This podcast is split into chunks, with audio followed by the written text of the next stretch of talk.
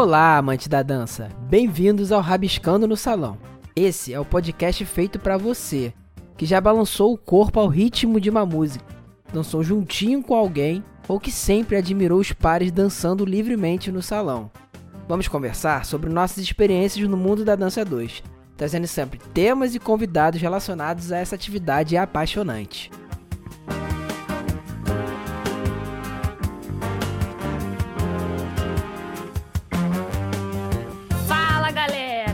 Começando mais um episódio do nosso podcast dançante, o Rabiscando no Salão.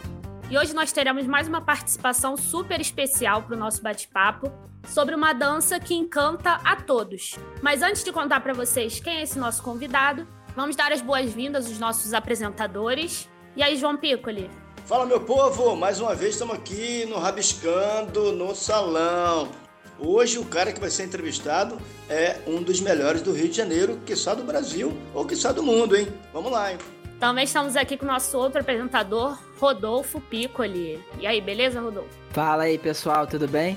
Bom, então hoje vamos falar desse ritmo tão envolvente que para mim sempre foi tão difícil. A gente vai até perguntar um pouco isso pro nosso convidado. Será que realmente é difícil o tal do tango?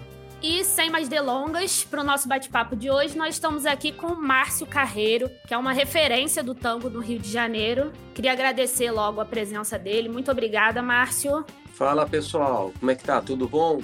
Bom, primeiro lugar aí, muito obrigado pelo convite. É uma honra participar aí do podcast de Rabiscando no Salão. Ah, eu que agradeço e a honra é minha. Isso aí, a gente que agradece. Mas, antes da gente começar o nosso bate-papo, queridos e queridas ouvintes, o Rabiscando no Salão ele é feito para e por vocês. Então, para participar, mandar alguma dica, alguma sugestão, fazer alguma crítica, vocês podem sempre mandar um e-mail pra gente através do rabiscando no salão podcast gmail.com ou procurar a gente no Instagram no arroba rabiscando no salão. E também para vocês terem acesso aos nossos episódios, procure a gente nos agregadores de podcast Spotify, Deezer ou Castbox e compartilhem com os amigos de vocês para a gente ajudar a divulgar a dança de salão.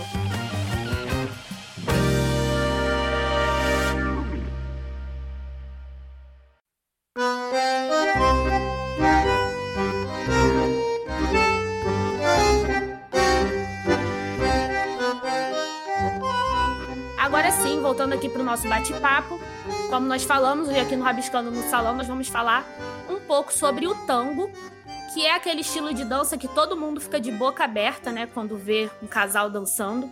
Mas poucos realmente conhecem a história dessa dança. E é por isso que nós convidamos o professor Márcio Carreiro, que estuda o tango desde 89. É isso, Márcio? Sim, comecei a dançar em 89, né? Aí eu, hoje eu estou como professor e pesquisador, né? é, com especialização em tango canjeng, e o tango, na realidade, eu comecei em 91. Então a minha dança foi em 89 e o tango eu comecei em 91. Então, aproveitando, a gente queria pedir que você contasse um pouquinho dessa sua trajetória enquanto artista, enquanto dançarino. Conta aí pra gente como você começou essa sua história com a dança. Bom, é sempre muito engraçado o, o, motivo que dá o start, né? Que fez você pensar entrar no mundo da dança, né? No meu caso, é, foi na realidade é, foi um final de relacionamento, né? Isso já vão há muitos anos atrás.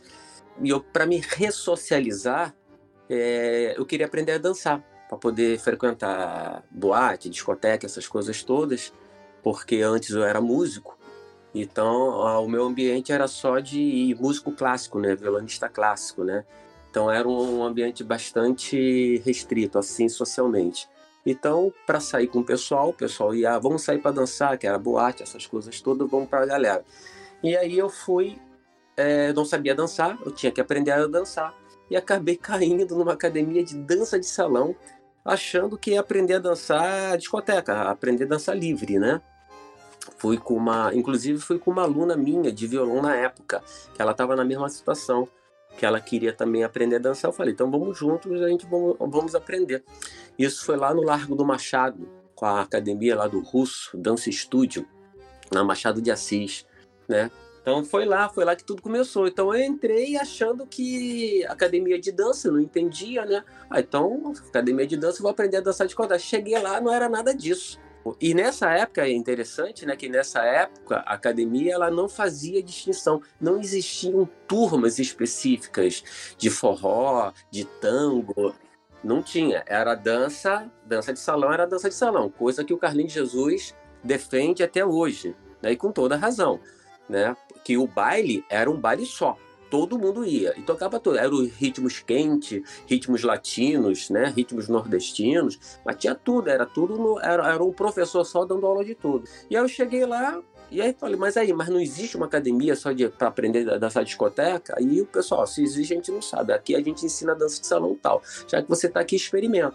Aí eu entrei, gostei, fiz a primeira, fiz a segunda, fui ficando, e aí foi esse foi o start. Esse foi o meu primeiro contato com a dança de salão, porque eu comecei pela dança de salão, né? O que eu acho, acho incrível, Márcio, a gente já, já teve a oportunidade de entrevistar outras pessoas e muitas vezes a entrada da dança, na dança de salão, por muitas pessoas é de maneira meio que acidental. A gente já teve entrevistado no nosso primeiro episódio, no segundo, o Léo, ele falou que ele só começou a dançar porque um dia faltou luz na casa dele. Eu ouvi o podcast dele, achei super interessante, né? Por isso que eu falei que as entradas sempre são as histórias o que levou cada um a entrar é, é acidental, são por motivos assim fantásticos. Hoje em dia a gente sabe que muita gente entra para dança de salão, é, se socializar, que foi, também foi meu caso, eu fui para é, socializar, né? E acabei virando profissional, que aí já é uma outra história. Então as pessoas vão para arrumar companhia, fazer amizade, né? Se separou de uma relação, ou ficou viúvo ou viúva, quer fazer novos amigos, né? quer ter um local para frequentar, ou por orientação médica. Olha, você tem que arrumar alguma coisa para você se mexer. Você não pode ficar parado a semana inteira dentro de casa. Procura uma academia, procura uma, uma academia de dança para você se mexer, para fazer alguma coisa. Esses são os principais motivos da maioria das pessoas que procuram, né? Aproveitando então que você falou que essa sua história enquanto profissional é, foi uma outra história. Então, agora conta um pouquinho essa história. Por que, que te levou a pensar em dar aula? Então, quando eu entrei, na época eu era músico. Eu comecei na dança de salão. Na época, o falecido Valdir, né, que dançava com a Carminha, ele foi lá na academia do Russo recrutar é, algumas pessoas que ele ia fazer um trabalho de dança para fazer um comercial que na época já estava já os rumores da lambada. Então ele recrutou, como era um comercial, pela imagem, né? Ah, quero uma pessoa é, assim, mais nova, mais velha, é, é eu quero um mais clarinho, mais escurinho, né, tal. Aí ele diversificou e eu entrei nesse bolo. Eu falei, cara, mas eu sou iniciante aqui, eu não tenho, sei lá, não tinha nem três meses de aula lá no, no, no russo, né? Eu falei, não sei nada tal. Aí ele falou, não, não, a gente vai montar, você aprende, aí vamos lá, vamos ver o que, que vai dar. Aí ele fez a primeira reunião, aí ensinou uns passinhos lá de, de, de lambada, né? É, no estilo dele, né? Que ele tinha aquele estilo jazz, clássico tal, né? Aí ele ensinou os passinhos e eu sei que logo a gente teve no máximo dois ou três encontros, não, passou disso e não vingou. Aí eu mostrei pro pessoal lá os passinhos que eu tinha aprendido de lambada. E a turma ficou enlouquecida, porque era o ritmo do momento. Marcinho, deixa eu só fazer um adendo aí aos ouvintes que estão ouvindo nosso podcast agora e que não tem, não conhecem o mundo da dança. O Márcio citou aí duas pessoas que são da velha guarda da dança de salão no Rio de Janeiro, algumas pessoas que sustentaram que, e que elevaram o nome da dança de salão e trouxeram até esse caminho. Um professor russo, que era a especialidade dele era dançar o, o que era conhecido como rock na época, depois virou o nosso soltinho brasileiro. E depois falou do Valdir e da Carminha, que eram dois dançarinos, assim, que teoricamente eles não davam aula, mas acabaram se envolvendo com a dança. Ele dançava muito mais por inspiração e ela maravilhosa, os dois sensacionais. Ele tinha um estilo clássico, sudo, que nunca antes havia feito balé. Esse era o assunto dele, né? Eu me lembro disso que eu ainda era garoto, mas foi só para os ouvintes dar uma pontuada para as pessoas poderem entender quem são as pessoas que você está falando, tá bom? Vamos nessa. Ok, isso aí, pessoal. Isso aí faz parte da história. Muita gente, os novatos, de repente, não sabem, né? Por isso que a gente precisa aí dos pesquisadores, quem escreve os livros, né, como Marco Antônio Perna, para deixar isso tudo aí registrado para até as pessoas novas que estão entrando na dança de salão conhecer a história lá desde o começo, né? Então foi isso. Aí eu, aí eu dancei lá, eu comecei a mostrar, né? Antes das aulas começarem, a gente chegava lá até a hora a, antes da, da aula do russo começar. Aí eu mostrei para cima, o pessoal ficou doido, né? Pô, me ensina aí. Aí eu mostrei, não, foi isso aqui que eu aprendi. Aí, eu, aí todo mundo já interessado nos passos, que era a febre, né? Que estava começando a lambada no Rio de Janeiro. Aí o que, que aconteceu? Ah, aí o pessoal começou a falar: Poxa, tem que contratar um professor de lambada aqui para dança estúdio, que não sei o quê. Aí o russo chegou, aí tinha uns rumores na secretaria que todo mundo estava querendo aula de lambada, que não sei o que lá. Aí o russo viu, né? O que eu já tinha. É, que eu tinha levado, sem querer tinha levado a ideia por ter mostrado, mas inocentemente, né? Não, sem propósito nenhum. Eu só mostrei o que tinha aprendido o pessoal já estava adorando. Aí daqui a pouco, lá, um comercial na secretaria da Dança Estúdio, né? Aula de lambada a partir do mês tal, inscrições aqui na secretaria. E todo mundo correndo para se inscrever. E eu entrei para me inscrever também. Né? Eu falei, opa, também quero, vou aprender esse troço. Aí quando eu chego lá para escrever, a secretária, mas você é o professor, como é que você vai fazer aula com você mesmo? Eu falei, como assim outro professor? Caraca, foi assim que eu virei professor de dança, cara. E isso realmente é uma história interessante. E o russo, ele tinha ele tinha uma fama de ser mal, de ser rígido, de ser pessoal é. meio, né? Ele era meio sargentão, aquela coisa toda, né? Aí eu falei, mas tá, tá brincando, como assim? Eu vou ser professor, eu não sei nada, cara. Aí eu conversei com algumas pessoas, ó, oh, se eu fosse você, eu não contraria. se ele falou que você vai dar aula, meu amigo, se vira, dá aula. Entendeu? Eu falei, mas não sou professor de nada, não sou professor de dança, eu estou começando agora. Ah, ensino o que você aprendeu. Eu falei, mas como assim? Bom, eu sei que me convenceram a virar professor de lambada. Vire professor de lambada em 24 horas. Por livre e espontânea pressão, né? É, quase uma ameaça. É. Entendeu? Não chegaram e falaram assim, ó, ou você dá aula ou você morre, mas quase isso. Entendeu? Resumindo, o sentimento era esse, né? Ou eu viro professor de lambada ou eu morro. Eu falei, tá, tudo bem, vou tentar me manter vivo. vou tentar resumir. Eu falei com algum professor da época que falaram para mim, olha, tem um tal de Marcos, que é, da Raia, é, que é de Israel da Ajuda, que está dando aula, aula, de lambada aqui no, no, Rio de Janeiro. Eu falei, como é que eu encontro ele? Pessoal, lembrando que nessa época não tinha internet, não tinha celular, né? A comunicação né, é, era por orelhão. Você tinha que ligar para a pessoa, se ela estivesse em casa, ela atendia. Né? E se ela não atendesse, ninguém sabe que, quem ligou. Então, você, você não precisava ter tocado nesse assunto. Essa distância é muito longa para essas pessoas que estão ouvindo. Pois é, mas é bom que saiba que as coisas eram muito difíceis é nessa verdade, época. É verdade. Então, aí me disseram que esse professor estava dando aula particular no estúdio do Valdeci de Souza, na Rua do Catete. Aí eu fui lá, era numa galeria no finalzinho, lá no final do lado direito. Aí eu fui lá. Eu não, não sabia quem era Valdeci de Souza na época, eu não sabia nada, eu era um aluno iniciante, né? E alguém me falou que tinha esse professor e tal. Cheguei lá, marquei a aula com ele, paguei a aula, falei, meu amigo, olha só, é caso de vida ou morte. Vou começar a dar aula de lambada mês que vem. Eu tenho um mês para aprender a dar aula. Entendeu? Se eu vou saber dançar, isso é outra história. Eu tenho que saber dar aula. Uma coisa que eu tenho é, são sistemas didáticos. Sou muito metódico. Qualquer coisa que eu vá fazer, eu organizo o que, que tem que aprender primeiro, o que, que tem que aprender depois, o que, que se prepara para uma coisa para depois fazer outra. Isso é meu, isso é nato meu. Né? Então ele começou, não, vou, não, peraí, mas não tem que dar um aquecimento antes? Como é que eu vou fazer? Eu vou dar uma aula, vou já começar dando a matéria, eu não faço uma introdução. Aí eu comecei a sugar isso dele, e anotando tudo. Eu peguei uma menina, comecei a, a treinar com ela, fazer com ela, né? E aí foram, foram o quê? Quatro aulas, né? Era uma por semana, né? Eram caras, eu não tinha dinheiro, esse dinheiro todo para pagar também, né? Foram quatro aulas, eu peguei essa aula e estreou a turma lá, com 100 alunos na turma para dar aula, na Dança Estúdio. Eita, coisa boa, hein? Que tempos bons. ah, é bom falar nisso também, né? É. Isso quer dizer, é maluco. Falando isso hoje é realmente ficção. Né? Hoje em dia, hoje você tem uma turma. Se você tiver uma turma com 10 alunos, hoje você já é considerado né, um felizardo, porque tem uma turma com 10 alunos. Tá ostentando.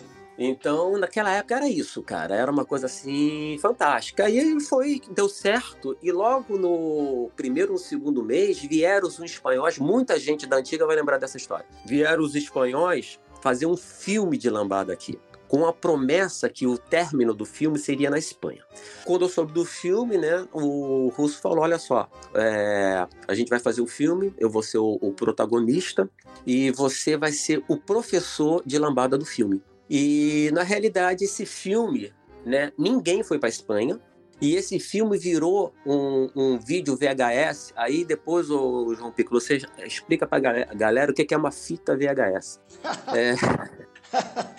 Ah, a maioria vai saber, a maioria vai saber. Quase um rabiscando no salão com participação de arqueologia, né? Porque tem muita coisa. Exatamente, exatamente, exatamente, né? Ah, a gente vai encontrar personagens aí que serviu de garçom na última ceia, que serviu o exército de Caxias, mas só o pessoal jurássico mesmo, né? Então, esse, é, na realidade, esse, esse, é, todo mundo achou que ia ser um, um filme. Na realidade, não. Na realidade, aquilo era um, um videozinho, aprenda a dançar lambada. E o vídeo foi um sucesso. Vendeu pra caramba. Vendeu no Brasil, vendeu na Espanha, na Itália, vendeu em tudo que é lugar na época. Entendeu? Aí tinha a filha da namorada de um amigo meu que tinha uma academia em Niterói, que ia fechar a academia, que ia tentar a vida na Espanha. E perguntou se não queria ir comigo para tentar dançar lambada lá na Espanha. Ela era professora na academia de várias coisas, mas não de dança. Aí eu fui lá pro apartamento dela em Niterói. Em, uma, é, em, em um encontro, eu passei para ela uma coreografia de lambada que eu tinha. E um mês depois, a gente estava viajando, me mudando, saindo do país para morar na Espanha. Que vida boa, hein? Vida boa nada, meu amigo. Isso é uma besteira. Isso foi um, uma operação arrisca de alto nível. Hoje eu jamais faria isso. Hoje, com a consciência que eu tenho, jamais faria isso. É bem falado no meio da dança hoje, enfim. Você sabe como é que o brasileiro adora sair do Brasil, né? A dança não seria diferente. É, o cara sai do país, às vezes, para lavar prato, servir pizza, mas não faz isso aqui no país dele. O cara é. sai daqui para se sujeitar a algumas coisas no meio da dança lá fora, mas aqui ele não faria. O que, que você acha? Que, qual é a sua visão sobre isso? Porque eu tenho visto é, parece que até que as pessoas estão fazendo um milagre de uma multiplicação de dólares ou de euros lá fora, porque todo mundo vai e volta rico, milionário, sei lá. Uma coisa é você ficar realmente, se estabelecer, morar por lá e ficar lá. Mas você fazer uma transação de volta para o Brasil, faz isso, faz aquilo. O que, que você acha sobre isso? Dá a sua opinião aí. Bom, hoje em dia eu não tenho como te dizer. Eu tenho vários amigos lá fora. O André Negrão é um, né? Que tá lá na República Tcheca. Sim, sim. Entendeu? Agora, se ele, se ele vive bem, num conforto, né? Se ele tá trocando o almoço pela, isso eu não sei te dizer. Eu posso te falar o que acontecia naquela época. Todos que foram se aventurar lá, tanto que tinha várias mulatas, aí o que aconteceu? Como eu fui por conta própria, eu me associei lá a várias companhias brasileiras, lideradas por empresários meio escrupulosos, entendeu? Seguravam o passaporte da galera e esfolava a galera feio. Esfolava a galera feio. Eu entrava com o meu número de lambada para colorir o, o, show deles. Então tinha mulatas, tinha capoeira, tinha sambicha, tinha um pessoal fazendo acrobacia com pandeiros, tinha e tinha algumas coisas locais lá deles também. Então a gente. Ah, eu fiquei, eu rodei a Espanha toda, mas fixei é, residência em Palma de Mallorca. E eu consegui viver de show. Eu ganhava na época, assim, por show, em torno de 1.700 pesetas. Eu não sei quanto isso seria hoje, né?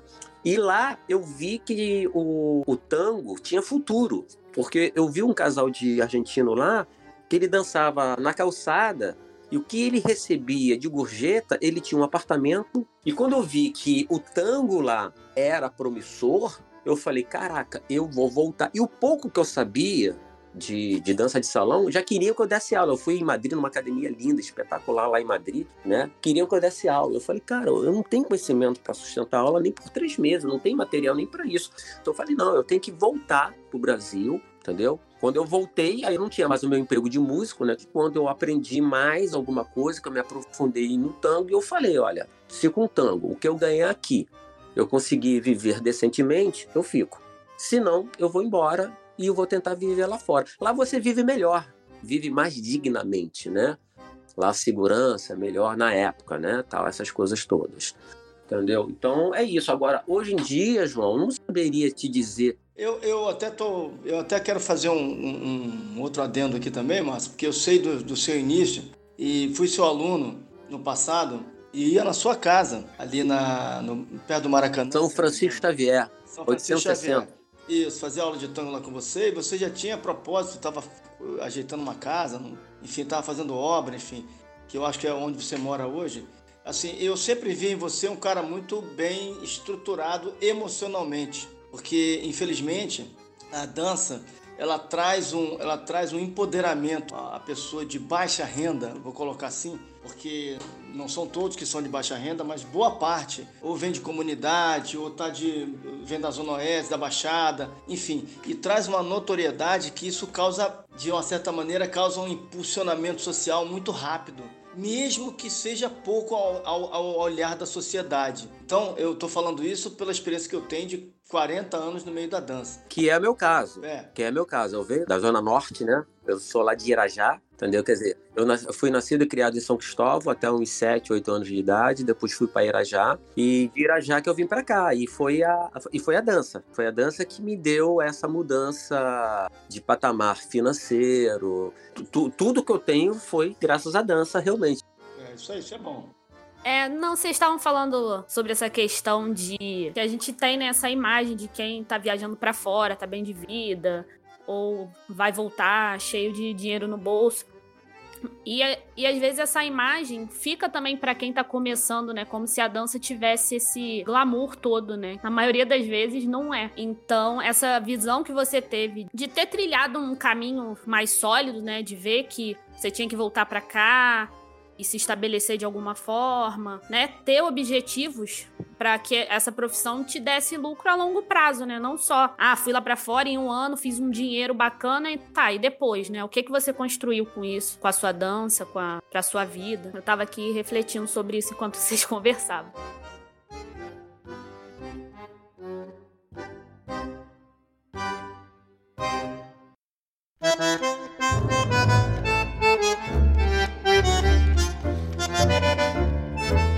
Mudando um pouquinho, né, esse foco, pra gente poder falar do tango, de fato, né, que é o nosso grande protagonista do episódio de hoje. Então você comentou que seu interesse pelo tango começou a partir dessa viagem, né, pra Espanha. Mas aí você veio para o Brasil e como é que se deu isso? Como é, qual foi a sua trajetória com o tango? Então, um dos conselhos também que ficou como lição de vida foi o que o, o professor russo na época comentou comigo, né? Ele falou assim: pô, Márcio, escolhe um ritmo para você se dedicar. O, a lambada não vale porque a lambada ela é moda, ela vai passar de alguma forma, entendeu? Ela, a gente não sabe, acabou que ela fixou porque ela migrou pro Zuki, né? E tá aí até hoje, né? Só que na época a gente não sabia, então ele falava que a lambada era um ritmo passageiro. Aí ele deu o exemplo dele, ó, você vê o meu exemplo, né? Eu me fixei no rock. E o rock, praticamente, eu não tenho concorrência. É praticamente sou eu. Então o Russo falou, Márcio, escolhe um ritmo que, que tenha contundência, né? E eu e na época eu já tinha já estava de olho no tango, né? Poxa, o tango seria uma coisa legal. Então é, é o que eu falo. Eu, eu, fiz um vídeo há pouco tempo explicando isso, né? É que não foi amor à primeira vista, né? Foi uma coisa técnica que eu acabei me apaixonando depois. Então eu tinha que escolher um ritmo. Poxa, quando eu vi um casal de tango argentinos em Palma de Maiorca, na Espanha, lá, né? É, ele dançava na calçada. E só podia fazer isso no verão. No inverno lá, ele não podia fazer isso, né? Então, e ele casado, com filho, com filho em faculdade, com carro, com apartamento, com uma vida maravilhosa. E só fazendo isso. Eu falei, imagine eu me estruturando, virando professor, com conhecimento e tal. Então, isso me tocou. Aí foi quando eu voltei para o Brasil para começar a aprender, para poder desenvolver o, o, tango. Só que ali eu já estava. Aí que aconteceu? Eu também sou muito grato, tenho uma gratidão muito grande pela professora Katia Karginin, que era ali na época o braço direito do russo. E, a, e aí houve uma separação, inclusive o russo vendeu a academia depois, aquela coisa todinha. E fizemos uma parceria, eu e a Kátia. E a gente começou a dar aula. E foi montada uma coreografia de tango com ela, com a, a Kátia me auxiliando. Na época eu dançava com a Vanessa. Então foi montada uma coreografia e essa coreografia começou a fazer sucesso de tango, né? E aí eu comecei a desenvolver esse trabalho no tango. E eu fazia o tango show, tango espetáculo. Eu não sabia dançar tango. Algumas pessoas não vão conseguir entender isso. Né? Como, como você faz show de tango e não sabe dançar tango? Sim, eu decorei uma coreografia. E a coreografia era bacana, era legal na época. Lembrando. na época. Hoje ela não era, um, era aquele tango teatral, aquele tango de interpretação, sem técnica, né?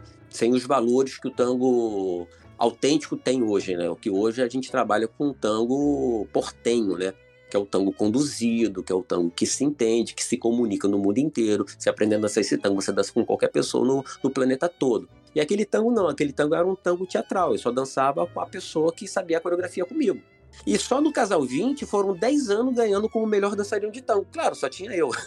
Era fácil, né? Eu comecei a, a, estudar o tango aqui, mas paralelo eu já era, eu, quer dizer, eu era auxiliar. Quem era professora de dançalão era, era a Kátia Cargni. Eu era o parceiro dela auxiliar, que a professora era, era ela. Só que ali eu comecei a desenvolver os métodos, organizar as aulas, tal, essas coisas. Eu comecei a estudar isso, né? E fazer as coisas todinha. E depois a gente separou. E aí eu comecei a dar aula sozinho, eu comecei a estudar o tango, começou com, com, a, com Eric e Geusa, que trouxeram o tango portenho aqui para o Rio de Janeiro, né?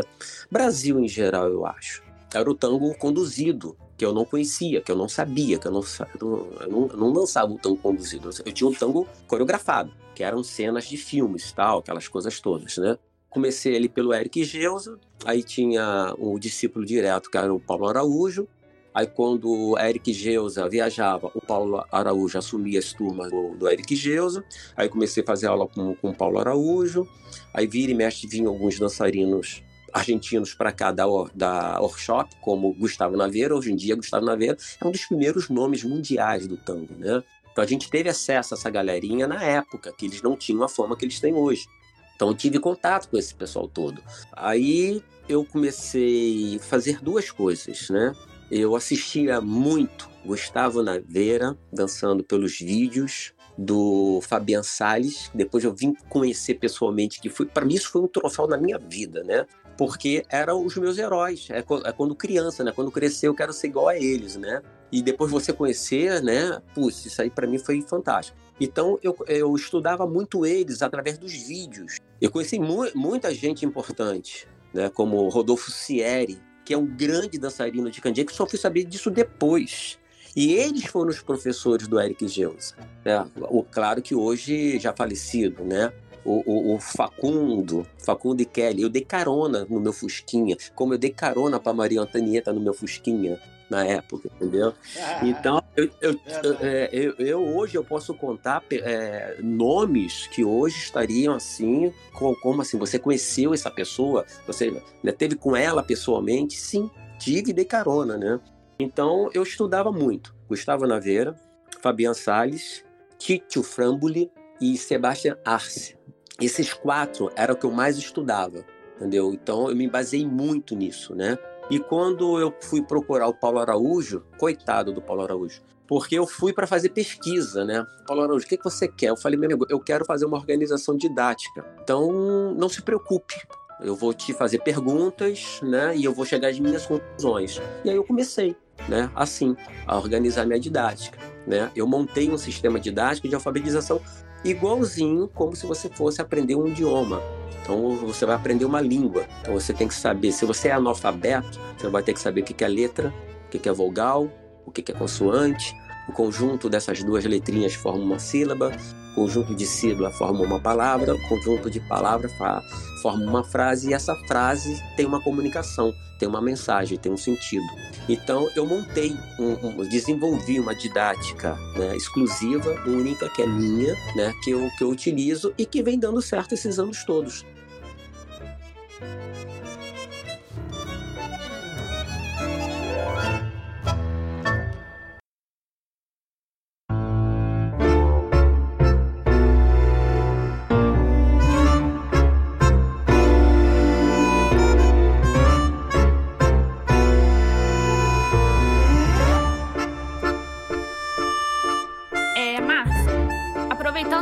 Falando de alguns estilos aí de tango diferentes, que é, o nosso objetivo aqui também é informar aquelas pessoas que ainda não dançam, né, mas têm interesse na dança de salão.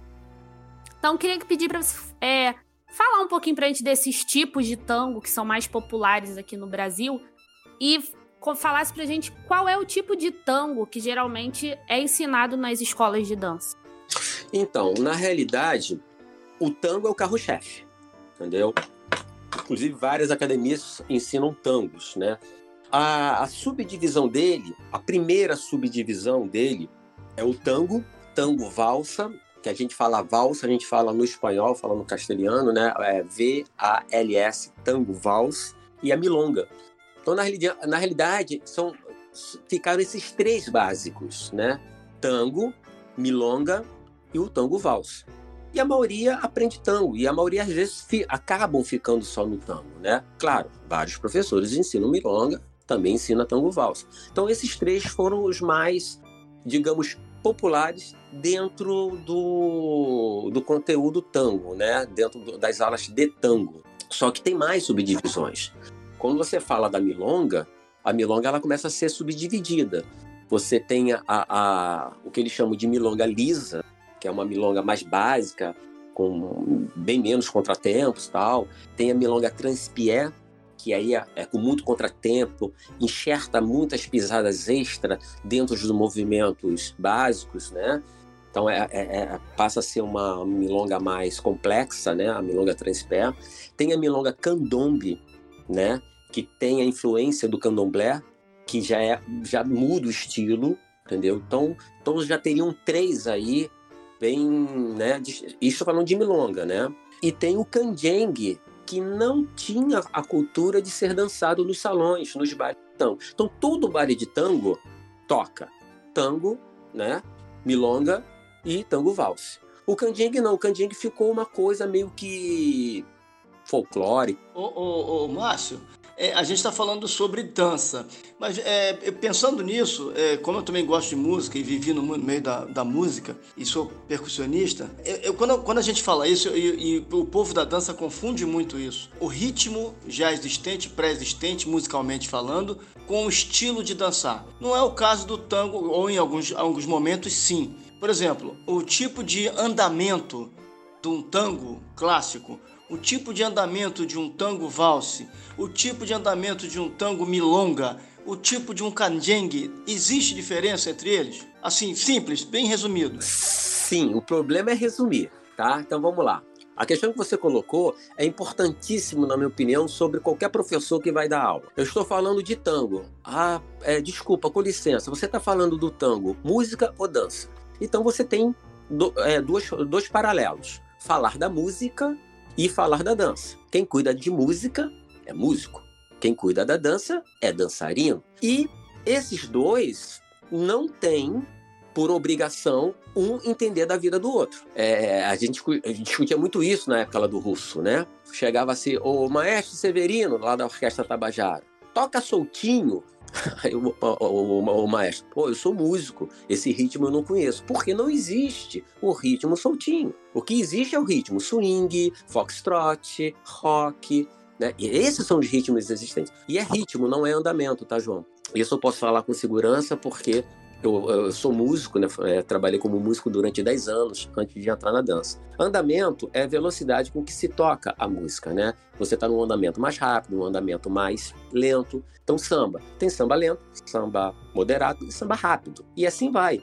O outro erro que muita, muita gente fala assim, né? A milonga é o tango rápido. Não é, né? Você, eu posso te mostrar uma milonga lenta e um tango rápido. E esse tango mais rápido do que essa milonga. Então não é o andamento que determina é, o ritmo daquela música. Então o ritmo na realidade é o que é, é a estrutura de como se toca aquilo. Então, por que, que a gente sabe que é um samba? Como a gente sabe que é um bolero? Não é porque está mais rápido ou é porque está mais lento. É a característica deles, de cada ritmo de existência. O tango é um ritmo, pronto. Milonga é outro ritmo, ponto. Tango vals é um outro ritmo, ponto. E Kanjeng é também um outro ritmo. Só que é aquele caso, o, o Kanjeng ele é um percussor do tango. O tango se desenvolveu depois, né? o tango ser tango. Então não existiu o Kanjeng ali. Então o Kanjeng é um, um, um, é um ritmo, é uma forma de se tocar, que é uma variante do tango, e também é a sua variante de dança.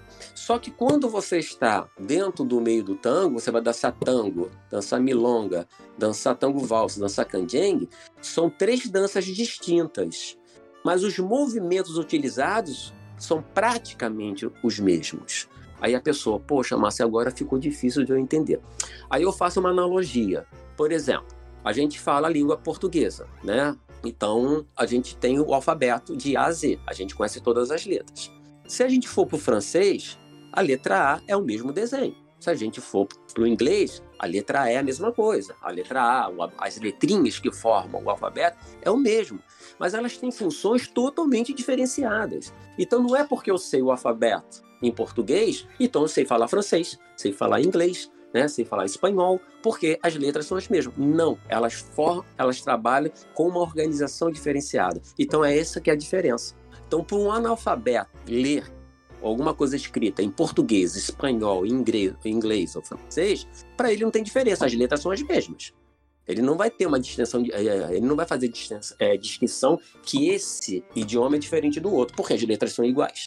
Então, então quer dizer que se eu conseguir fazer um tango, tango clássico, né, um tango básico, eu vou alcançar os demais estilos que existem dentro do tango com mais tranquilidade, não é isso? Sim, porque você já conhece o alfabeto. Se eu for aprender francês, eu não vou precisar aprender o alfabeto. Eu sei o alfabeto, mas eu tenho que saber como isso funciona. E eu não sei francês. É, então é bom a gente tá, tô, tô fazendo esse tipo de pergunta para que as pessoas que não conhecem entenderem bem como é que é o resumo dessa história aí. E funciona isso para qualquer estilo de dança.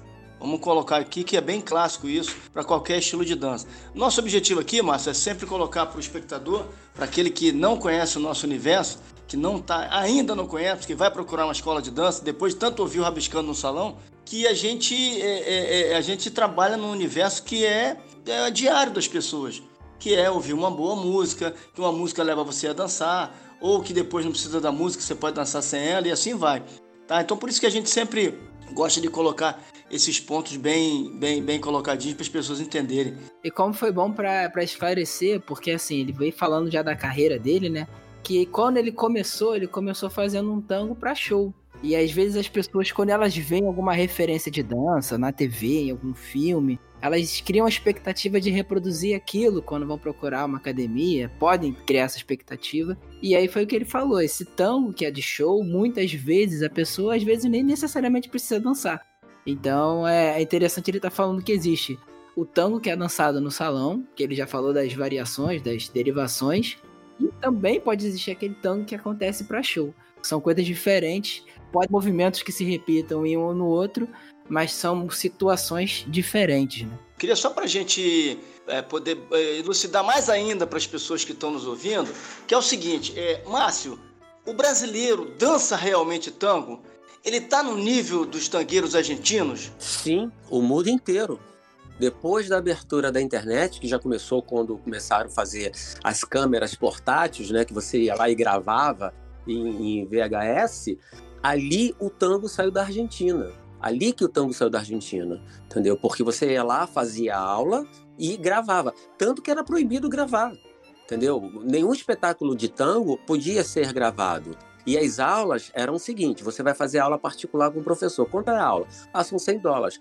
Eu posso gravar? Pode, mas são 200 dólares. Aí você vai, mas por que, que dobra de preço eu gravar? Porque se você gravar, você nunca mais vai esquecer essa aula e você ainda vai passar para outras pessoas. Então, foi assim que a coisa começou. Então, ali o tango saiu. Quando ele saiu da Argentina, acabou. O mundo inteiro hoje dança tango de igual para igual. O mundo não é o Brasil, não é o Rio de Janeiro. É o mundo inteiro dança tango de igual para igual. E isso também acontece com, com os outros ritmos, né? A salsa, a, o samba. Tem gente dançando samba no Japão, tem gente dançando zuki na Croácia, em qualquer lugar do mundo, a internet popularizou e, e, democratizou né, a dança. Todo mundo tem acesso a um vídeo de um cara que dança samba no Rio de Janeiro e pode reproduzir. Se o cara se dedicar, ver como é que é o movimento, ele faz. Sim, e aproveitando o que você falou, Rodolfo, é fazer show é, é uma coisa, saber dançar é outra. Tá, tá, aí a dança dos famosos. Uma pessoa famosa, Verdade. ela decora aquilo durante aquele tempo e ela vai lá e reproduz. Tá, tira a dama, põe outra. Não, ele não vai fazer mais nada. Ah, vou tirar essa música, dança essa música. Ele não vai fazer mais nada.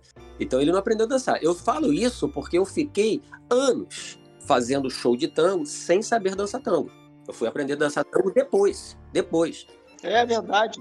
Eu mesmo já fiz uma coreografia sua que você montou para mim. Dancei uma vez só, mas poderia ter dançado mais. E, e, e, é bom a gente sempre, eu volto a falar sempre que o espectador é aquele que não conhece. A pergunta foi feita porque eu ouço muito quando as pessoas falam que eu quero colocar na nossa escola o curso de tango, que já, já tivemos algumas vezes, é, e sempre tivemos êxito, porque você acaba atingindo um universo é, menor de pessoas, ainda não é um universo grande, poderia ser maior porque talvez não faça parte da nossa cultura, com exceção do samba e do forró, os demais eles vêm, vêm muito mais devagar. E que bom, porque o nosso país é um país continental e tem uma estrutura enorme de vários outros estilos de dança. Pouco explorados ainda, vamos, vamos combinar que são pouco explorados. Quando a gente fala aqui do cara que o cara dança um carimbó, ah, porque o cara dança um brega, ah, porque o cara dança o, o, o lá de São Paulo, que é semelhante ao, ao forró. Sertanejo sertanejo. Mas são estilos, são formas de representar, são de dançar, isso faz parte das culturas, as pessoas precisam entender isso. Quando eu estou perguntando isso, se o, cara, se o brasileiro dança tango, eu estou querendo falar mesmo do povo brasileiro, porque o brasileiro, ele acha mesmo com tudo que você explicou aí, e eu, eu, explico isso também, mesmo com tudo isso, as pessoas duvidam. Eu já ouvi, eu ouço isso hoje ainda. Hoje. É porque eu estou em outro universo, estou numa outra zona do, do, estado do Rio de Janeiro, estou na Zona Oeste, talvez você esteja no. no quem está na Zona Sul, quem está em outro lugar, talvez não tenha ouvido isso, ou já tenha ouvido e, não, e, e guardou. As pessoas falam, não, brasileiro não dança aqui, brasileiro dança tango. Quando eu falo com os meus irmãos que são do Rio Grande do Sul, que aqui no Rio tinha gente que dançava tango aberto, eles duvidavam disso, eles não acreditavam. Você vê como é que o nosso país é gigantesco. Quando meu sobrinho teve aqui ficou uma temporada com a gente, gaúcho, ele ficou abismado de ver a qualidade. Não, lá no sul ninguém dança isso. Não existe isso. Existe é que ele não conhece, em menor tamanho. Então, quando eu faço essa pergunta, é para o nosso ouvinte entender a, a, dimensão que a gente quer trazer para o Rabiscando. O Rabiscando é um canal é, onde a gente se propõe a mostrar a cara da dança de salão e a mostrar as nuances do que acontece, do que tem com os seus conteúdos. Não é isso, galera?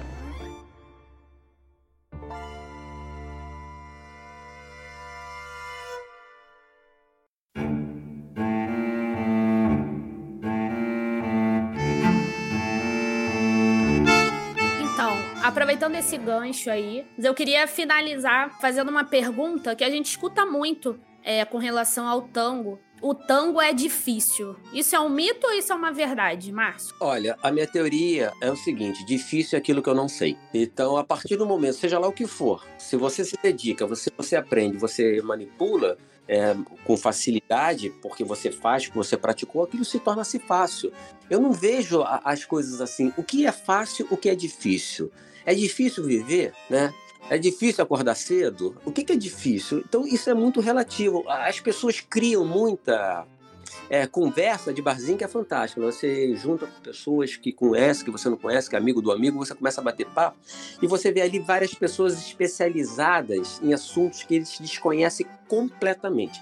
Mas eles dão uma opinião com tanto rigor, com tanta determinação, que você acha que ele é especialista. Entendeu? Não, tango eu conheço, tango é dificílimo, porque o tango. Não, brasileiro não dança tango, não sei. Baseado em quê? Na cabeça dele. Entendeu? Ele, é, ele abre a boca e ele fala o que ele acha, né? Eu, eu ouvi uma frase muito engraçada, né? Eu não discuto com pessoas que, que iniciam uma, uma frase dizendo, eu acho que isso. Se ele acha, é a opinião dele. Isso acha o quê? Comprovado cientificamente, em estudos, ele tem alguma coisa em cima. Não, é o que ele acha. O que ele acha, eu tenho que respeitar embora não condiz nada nem com a verdade, nem com a realidade.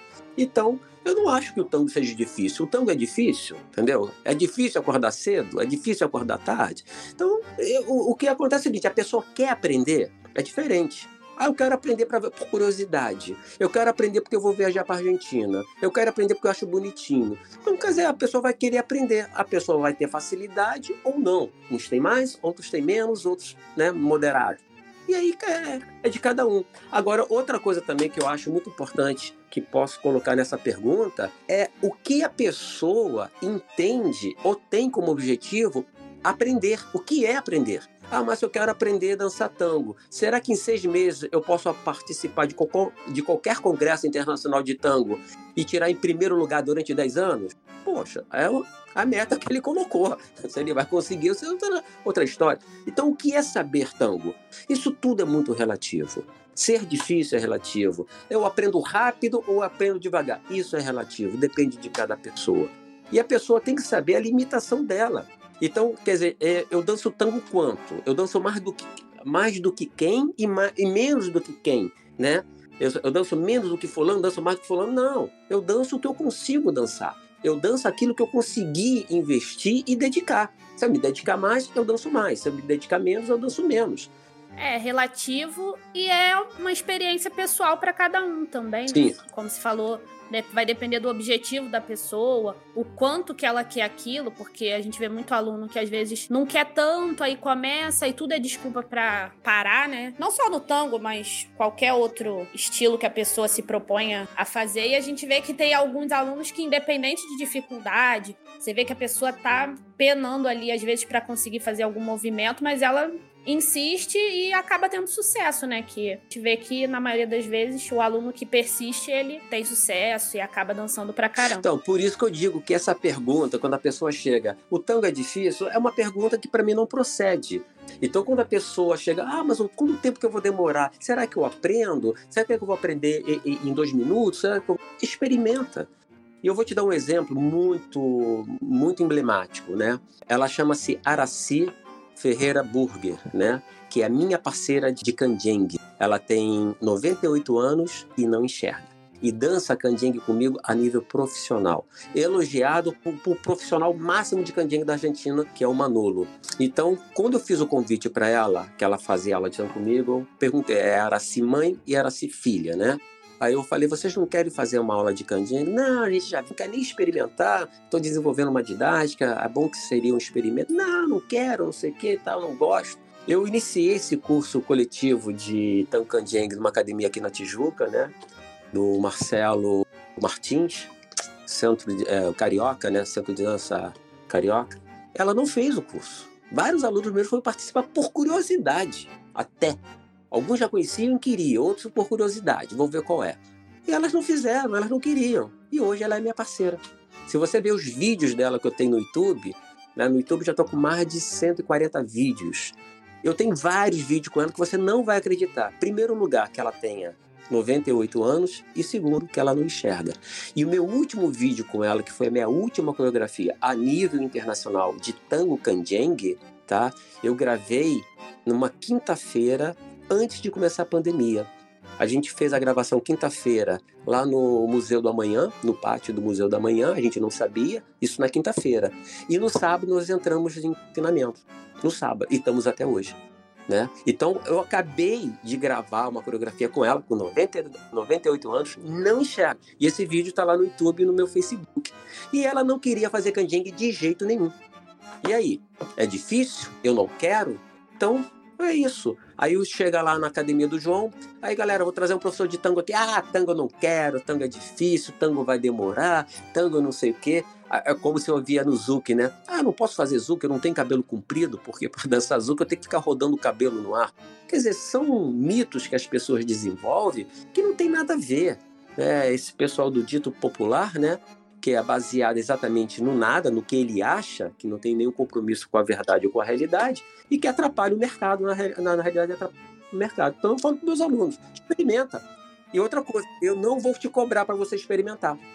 Não, ótimo, e é ótimo ver essas histórias, porque muitas pessoas, isso de dentro da dança, quando querem experimentar outros estilos, e de fora mesmo, elas colocam essa barreira, ou falando que não tem corpo para dançar, e nunca nem tentou, ou simplesmente esse ritmo não é para mim, esse estilo não é para mim, e você deu, acabou de dar um exemplo de uma história de uma pessoa que não queria e hoje em dia é tua parceira que ela nem queria fazer.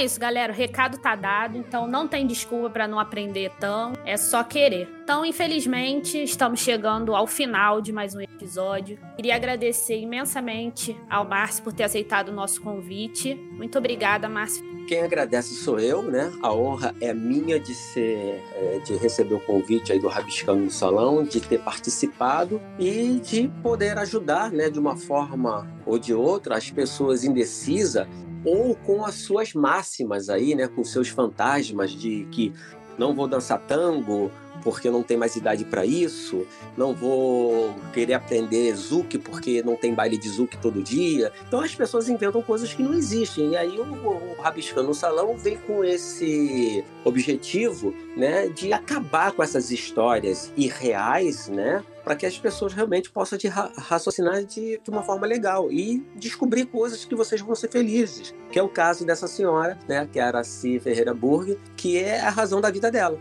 né? 90, acreditem se quiser, 98. É só entrar ou no meu Facebook ou lá no YouTube que vocês vão ver é, ela dançando comigo, né? Então, antes de inventar qualquer mito pelo qual não posso aprender a dançar, experimente até uma troca de ritmo. Experimente, você pode ser, você pode surpreender. Obrigado aos meus alunos, que sem ele eu não existiria, né? E obrigado aí o Carlinhos Jesus e o Dimo de Oliveira, que são as duas academias que me abrigam a esses anos todos, né? Muito grato mesmo. Dance, porque a dança vai fazer vocês mais felizes. É, só fala pra gente aí qual é o seu canal do YouTube, pra gente, pra galera poder acessar. É Márcio Carreiro é Tão Gostoso, que é a minha marca. É Tão Gostoso é o nome do meu baile de tango, é o nome do meu estúdio, o nome da minha companhia de tango. É Tão Gostoso. A gente vai colocar na descrição do nosso podcast pra quem quiser acessar. É só ir lá e poder desfrutar dos vídeos que o Márcio tá aí comentando. Então, aproveitando também, agradecer aos nossos apresentadores Rodolfo Piccoli. Muito bom, muito bom esse papo, a gente desvendar e desfazer alguns mitos, principalmente sobre o tango, né? Essa dança tão